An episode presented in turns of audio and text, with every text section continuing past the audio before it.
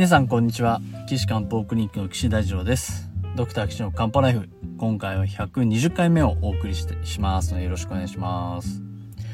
ということでですねえっと私が書いた1日1個のリンゴの中でもダイエットのことについてはお話しあ書いてあるんですけれどもあのー、今回は筋肉重要ですよっていうお話をね皆さんにお伝えしようかなと思ってお話をしますけど、まあ、前もね、以前もどこそこそこで言ってたりするんですけど、筋肉たくさんあると太りにくいんですよねっていう話をね、あのー、させてもらいたいなと思います。まあ、あのー、体重が増えちゃうよっていうのは、えっと、脂肪が溜まって太っちゃうわけですよね。で、その脂肪っていうのは何かっていうと、食べ過ぎた余計なカロリーなわけですよ。うん。あの、質量保存の法則っていうのをね、科学にありまして、あのー、例えば A と B が化学反応をして C になったとします。それはね、化学反応で結びつきが変わったりするわけなんですけど、それでも A と B がくっついて C になるわけですから、A の、まあ、すごい簡単に言うと A の重さと B の重さを合わせて C になるんで、C が A たす B より軽くなることはないし、重くなることもないですよ。そういう法則なんです。もうね、これ法則なんで、なんかあのー、変わったりすることはないし、絶対的な真理なんですよね。これもう覆せません。本当にかわ、そうなんです。化学式を、あのー、計算するときとかも、あの、入学試験とかでやりますけど、あのー、質量保存の法則にのっとって、まあ、まあ、あのね、もう本当最先端の話をすると、またちょっとね、違う点もあるわけですけど、まあ、あの、入学式と、あ、じゃあ、あの、入学試験とか、あの、一般的な高校とか大学で勉強する科学の範疇ではそういうことになってます。そこで、陽子はとか、あの素粒子はとか、そういうこと言わないでくださいね。いじめないでください、私のこと。はい。質量保存の法則はあるというふうに定義しております。で、なんで、体重増えちゃいましたっていう人が、まず、一番最初に考えなきゃいけないのは、あの、入ってくる分が多いんですよ。ね。人間食べたものから作られてますから、食べたもの、入ってくるものを、あの、ちゃんと分析してください。ね。そういうことですよ。もうね、あの、体重にすると皆さん考えの思考がね、停止しちゃうんで、これを例えばお金にします。お金だとします。ちょっとありがたみが違うんで、なんとも言えませんけど、あの、まあ、太っちゃったイコール、貯金がいっぱいできちゃったっていうことですよ。貯金がね。貯金がいっぱいできちゃったっていうことは、あのー、つまり、いっぱい儲けてるか、全然使わないかのどっちかですよね。そうですよね。いいなぁ、もう、お金いっぱいあったら、増えちゃったなんて言ってみたいですけどね。まあそれはまああの、そ、お金を脂肪に置き換えるとガラッと変わります。いっぱい食べ過ぎちゃったか、全然運動、運動しないかのどっちかなわけですよ。で、油増えちゃいました。これはもう質量保存の法則ですから、これは覆せない、覆さない事実です。なので、まず第1回目に、そういう事実を認識してくださいよっていう話をさせてもらったんですよね。目を背けないでください。あなたのお腹の油、ね、見て見ぬふりしないでくださいよ。うん。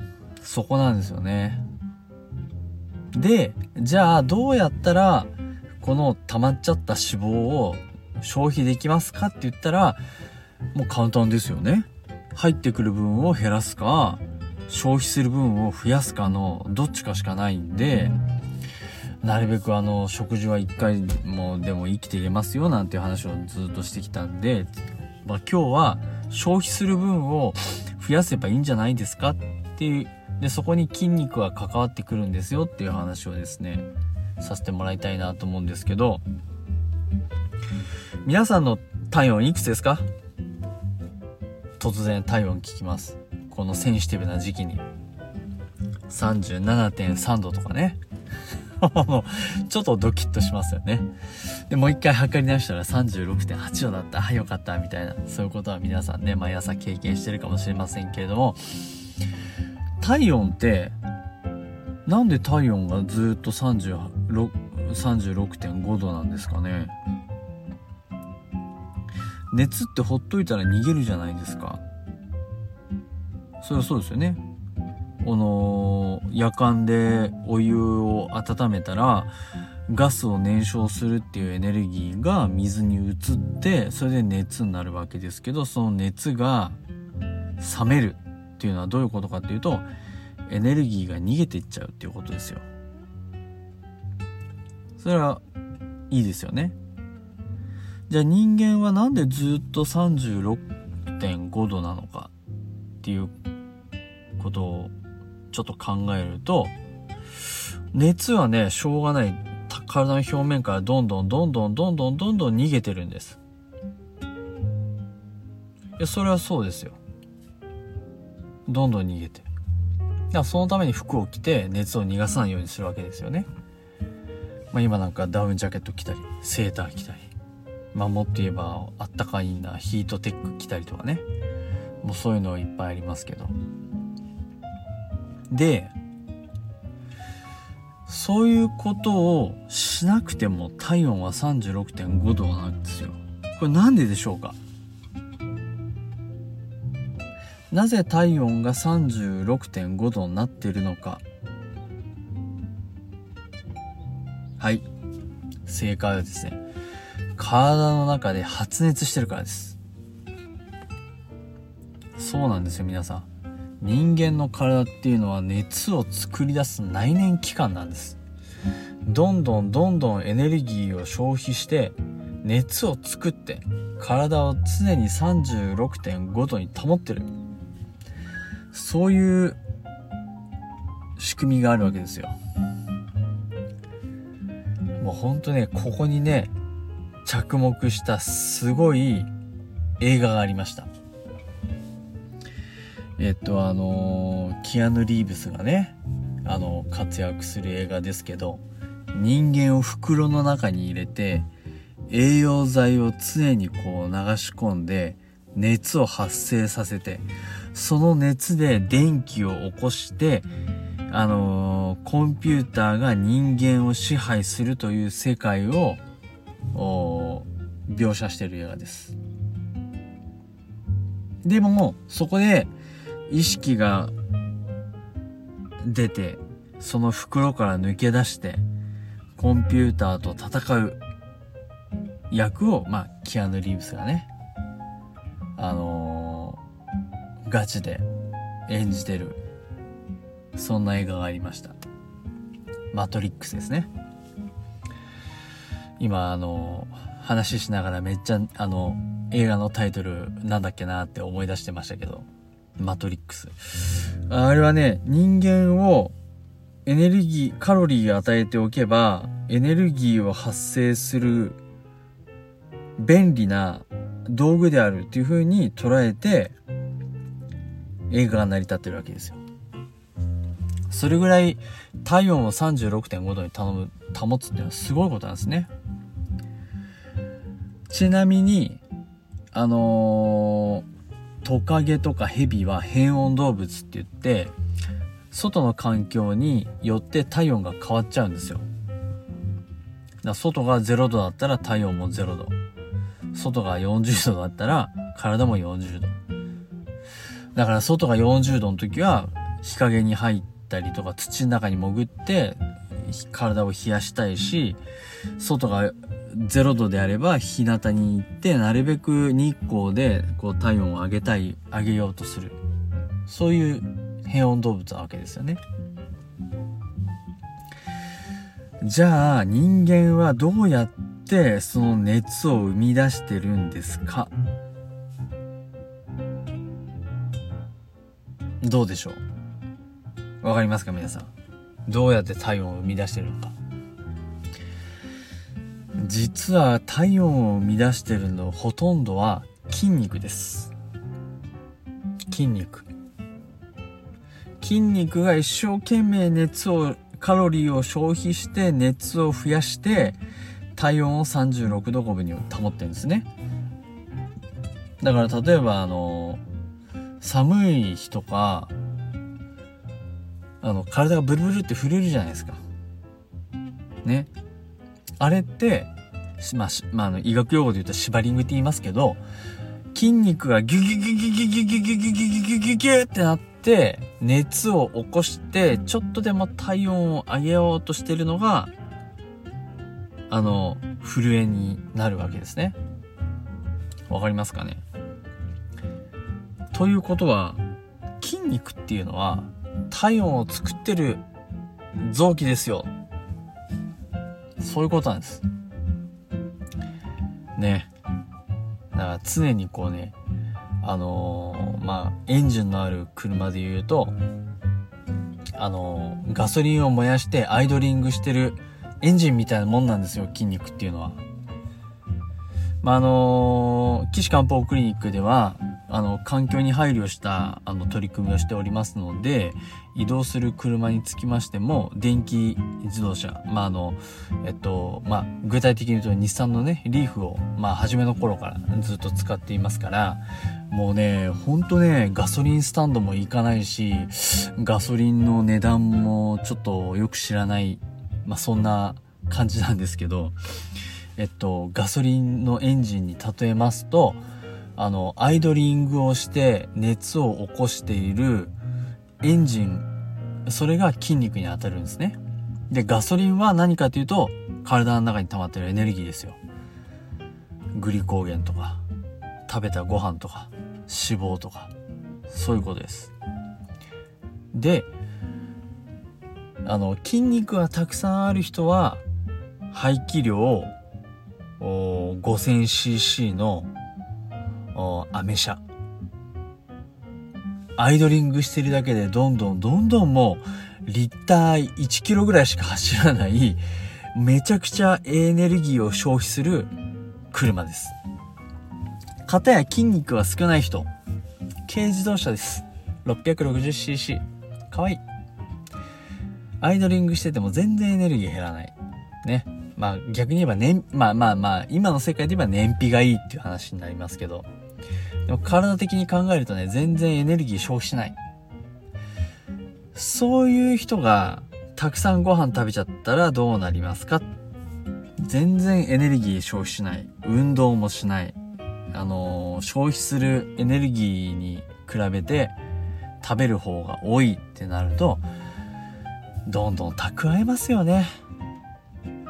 蓄えたものはどこ行きますか？皮下脂肪、内臓脂肪、肝臓の脂肪、ね。肝臓に脂肪いっていうと脂肪肝になってね、あのー、健康診断で言うと AST とか ALT がね、上がっちゃって、50とか60とか、高いですね。痩せてください。はい、なんてね、健康診断で、あのー、いい返事したりしますけど、ああ、そういえば、脂肪肝って言われちゃった、ええー、みたいなね。そ のそんなことになるわけですね。だからそういう人は、どうすればいいかっていうと、筋肉増やせばいいですね。660cc が、5リッターのアメ車になれば、まあ5リッター行き過ぎかもしれませんアメ車になればいいんですよ。ガンガンもう常に筋肉を使えばいいんです。うん。増やせばいいんです。だそのためには、まあ、やっぱりね、筋トレが必要なんですね。筋トレ。筋トレって、まあね、まあ前回もね、辛いトレーニングしましょうって話しましたけど、筋トレ辛いんですけどね、めちゃくちゃいいですよ。筋肉が増えたら。まず一つ長生きできます。これマジで。筋肉ね、どこでも増やせばいいってもんじゃないですよ。全然使わないね、大胸筋とかね、増やしても意味ないですからね。あのうん。まあ、結婚式でお姫様抱っこするときに使うぐらいですからね。大胸筋。それ以外はほぼまあ、使うか使わないか。まあ男子なんかだとね、大胸筋でこう胸がモコってなってるとかっこいいですけど、うん。日常生活で大胸筋を使うシーンっていうのはなかなか思い浮かばないです。使う筋肉を鍛えた方がいいですよ。使う筋肉どこですか？一番人間がやる動作。何だと思います？そうですね。立ったり座ったり、歩行、歩く。それがね、一番やる運動ですよ、人間が。そうでしょ？そうすると、そこで一番使う筋肉何ですか？お尻の筋肉と太ももの筋肉ですね。そうでしょ？で、そこに筋肉がいっぱいあれば、あのー、一番カロリー消費するわけですよ。まあ、これ当然です。で、しかもですね、足の筋肉があるのは長生きにつながるんです。これなんでかっていうと、呼吸をしっかりできるんですよね。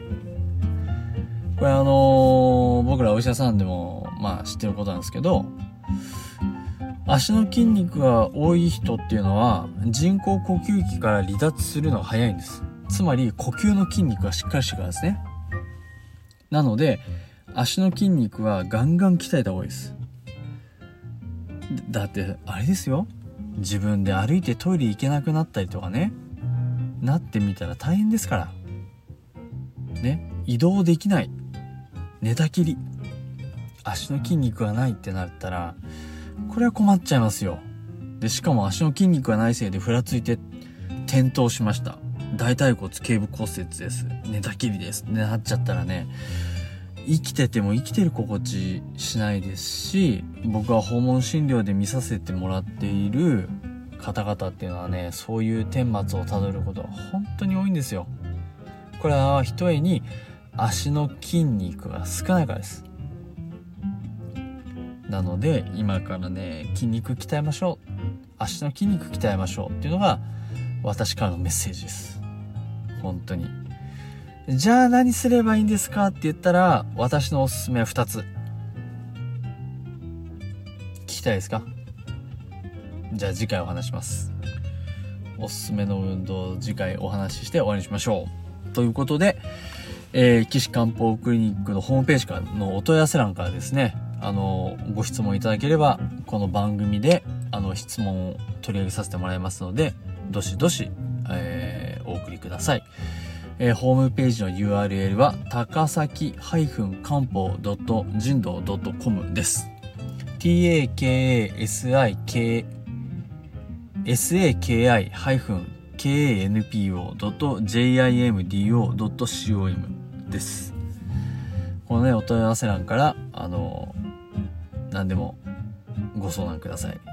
西洋医学的にも、中医学的にも、いろんなね、あの、側面から、あの、回答をご提案させてもらおうかなと思います。ここ数回ずっとね、中医学っぽい話全くなくて、私的にも残念ではありますが、まあ、ぜひ、私のおすすめの運動をですね、次回皆さん聞いていただければなと思います。ということで、皆さん次回お会いしましょう。さようなら